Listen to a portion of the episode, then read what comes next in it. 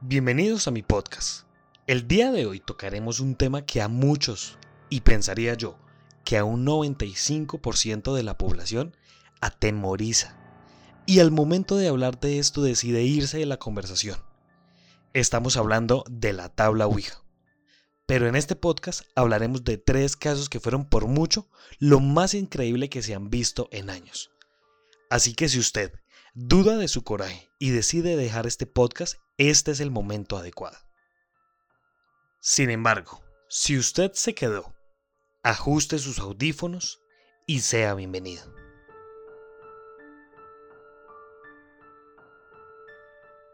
Iniciamos este podcast con el caso de Jennifer Lynn Sprigman.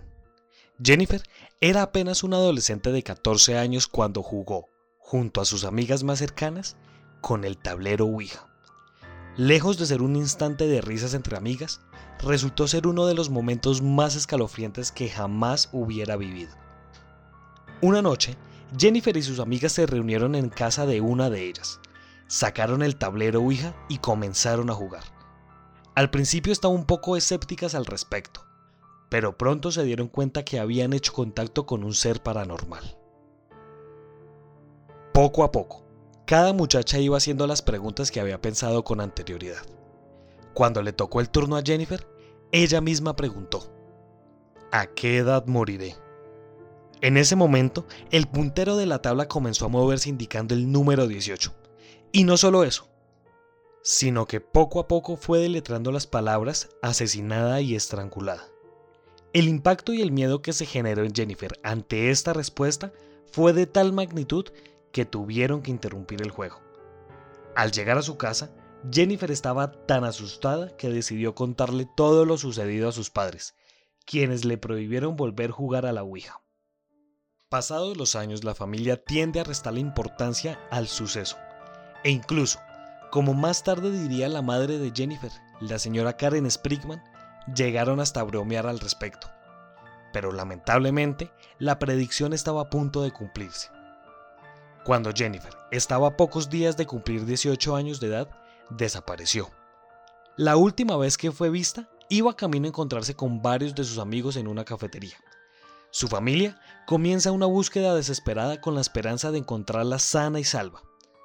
Sin embargo, tan solo dos días después de la desaparición, el cuerpo de Jennifer fue encontrado en una bolsa de basura. Impactantemente las investigaciones revelaron que Jennifer fue estrangulada hasta morir, tal como lo había predicho la tabla Ouija años atrás. La identidad del asesino todavía sigue siendo un misterio.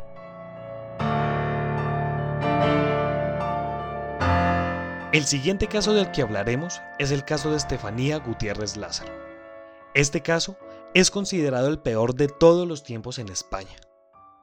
Todo comienza cuando lamentablemente el novio de Estefanía Gutiérrez fallece en un trágico accidente, por lo que ella intenta contactarlo a través del tablero Ouija, en compañía de sus amigas. Estefanía Gutiérrez comienza a jugar con el tablero Ouija en un salón de clases, pero antes de que terminara la sesión, una maestra entra al salón y las interrumpe. Allí las adolescentes se retiran del salón sin ni siquiera intentar cerrar la sesión del tablero Ouija. Días después, Estefanía comienza a ver sombras, aparece con rasguños, presenta problemas de insomnio y sufre convulsiones sin que los médicos encontraran razón aparente. Exactamente, un año después, Estefanía Gutiérrez Lázaro amanece muerta, con una expresión horrible en su cara. Sin embargo, la pesadilla de la familia aún no termina. Días después de la muerte de la joven, sus hermanos comienzan a ver sombras todo el tiempo. Incluso, un día vieron como la foto de la joven se quemaba frente a todos. Algunas personas afirman que el mismísimo demonio vino por ella. Todo esto por no cerrar la sesión del tablero Ouija. Para finalizar este podcast, hablaremos de una de las leyendas más famosas de México, es la que involucra a la Casa Cañitas. El lugar está ubicado en Ciudad de México. Allí, el investigador Carlos Trejo vivió experiencias paranormales que plasmó en un libro y una película. Todo ocurrió en 1982, en el número 52 de la calle Cañitas de la colonia Popotla, en la alcaldía de Miguel Hidalgo. Allí en esta casa, Carlos Trejo se reúne con su primera esposa Sofía Cacheus, su hermana Norma y su novio Emanuel, así como con los niños Jorge y Luis, para contactar el espíritu de un exnovio de Norma, que murió en un accidente. Según su relato, enfrentaron fenómenos paranormales tipo poltergeist, y en la Ouija se deletrearon mensajes obscenos. Emanuel fue poseído, convulsionó y escupió espuma por la boca, además de gritar que le quemaba la supuesta agua bendita que le rociaron. Habían cambios repentinos de temperatura, objetos que desaparecían y aseguraban ver una sombra encapuchada con garras que identificaban como un monje, cuya presencia era cada vez más notoria. Decidieron limpiar la casa con hierbas, agua bendita y con la ayuda de una bruja. Pero fue entonces, bajo extrañas circunstancias, empezaron a fallecer unas 14 personas relacionadas con la casa Cañitas. Con la ayuda de una bruja blanca, calmaron la presencia del monje por un tiempo. Y Carlos Trejo aseguró que él sobrevivió porque hizo un pacto con el ser demoníaco. A petición del monje, Carlos Trejo escribió un libro donde contó su experiencia, porque de lo contrario, no lo dejaría vivir. Este libro fue publicado en 1995 y fue un completo éxito. La historia de la casa más embrujada de México comenzó a ser conocida. Era común el deseo de los mexicanos visitar el inmueble para comprobar si existía algo paranormal. La leyenda cobró más fuerza cuando Carlos Trejo descubrió que el inmueble estaba construido sobre restos de un cementerio de monjes.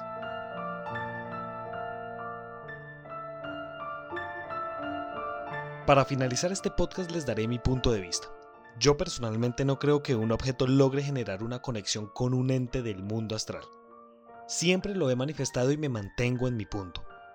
Pienso que si algún demonio, fantasma, espíritu o poltergeist quiere manifestarse, lo hará con el solo hecho de un simple llamado.